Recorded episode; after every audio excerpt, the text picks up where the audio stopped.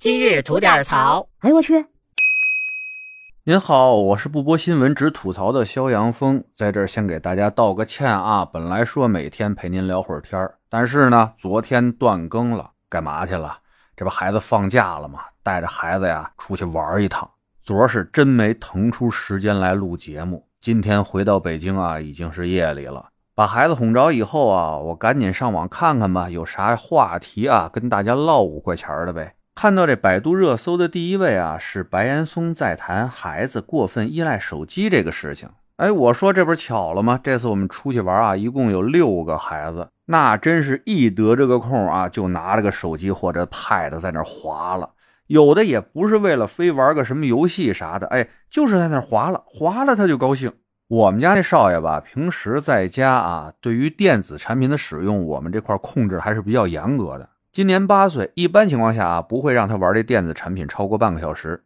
但这次去的小朋友们一闲下来都在玩，他呢要不在旁边闲晃，要不然呢这儿看一眼那儿看一眼，看着也怪可怜的哈。所以这两天也没怎么太管他啊，让他得了乙了。所以呢，我看到今天白岩松老师啊在说这个话题，我就觉得深有感触。他的中心思想呢，就是在一禁了之和放任自流中间啊找一个平衡。我对这个观点呢是深以为然啊。各位想想，咱自己小时候啊是没有这么多五花八门的电子产品，哎，但看个电视，哪个小孩都喜欢吧？等游戏机出来，谁不喜欢玩啊？说个暴露年龄的事儿啊，那说玩游戏机啊，咱是从那任天堂的红白机开始玩的。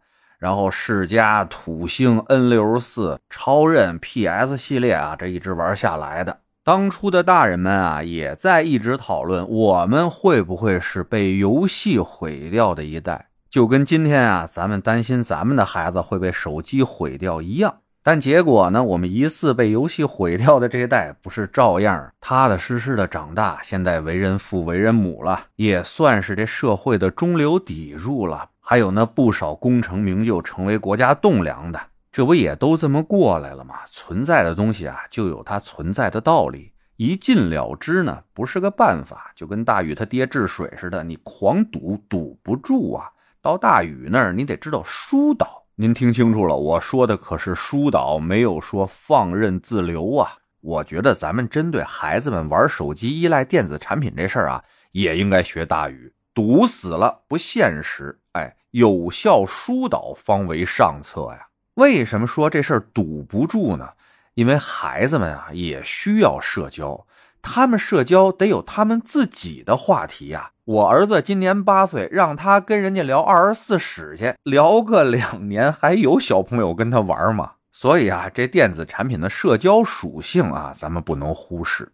还有一个是什么呢？就是电子产品这块获得信息的快捷和方便，哈，是不可忽视的，也是孩子们了解世界的一个窗口。生生的把这个窗口给堵上吧，也不是那么回事那堵不行的话，怎么输呢？啊，怎么有效的引导呢？那各家有各家的高招。首先，我觉得啊，控制时长这个事情是非常有必要的。还可以把学习时间和使用电子产品的时间结合起来控制。比如说，你学习六个小时的话，可以使用一个小时的电子产品啊，六比一的比例，我觉得差不多了。您看您自己家的情况啊，五比一也行，八比一也行。再有，除控制时间以外呢，我觉得对于内容的把控还是要稍微精细一点。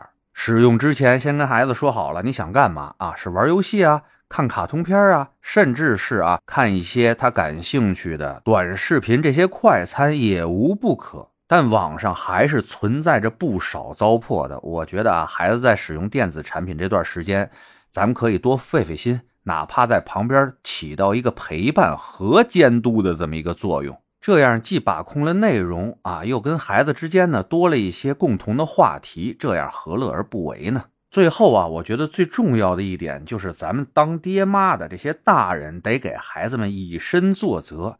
咱自己啊，没事闲的就抱个手机啊，要么玩游戏，要么刷短视频、刷剧，甚至是啊，其实你没啥可干的，就是抱着手机在那儿晃荡。妥妥一手机依赖症患者。这样的情况下，您怎么给孩子当榜样？您又站在什么立场上教育您家的孩子远离这些电子产品？您说是不是？所以啊，您希望孩子往哪个方向成长？那您多少给孩子打个样咱打铁呀，还得自身硬啊！您说是不是？得嘞，我是每天陪您聊会儿天的肖阳峰。您要是没聊够的话啊，咱那还长节目呢，叫左聊右侃，聊的是一些奇闻异事，内容啊也是相当带劲啊。得空您也听听呗。我先谢谢您了，今儿就这，回见了您的。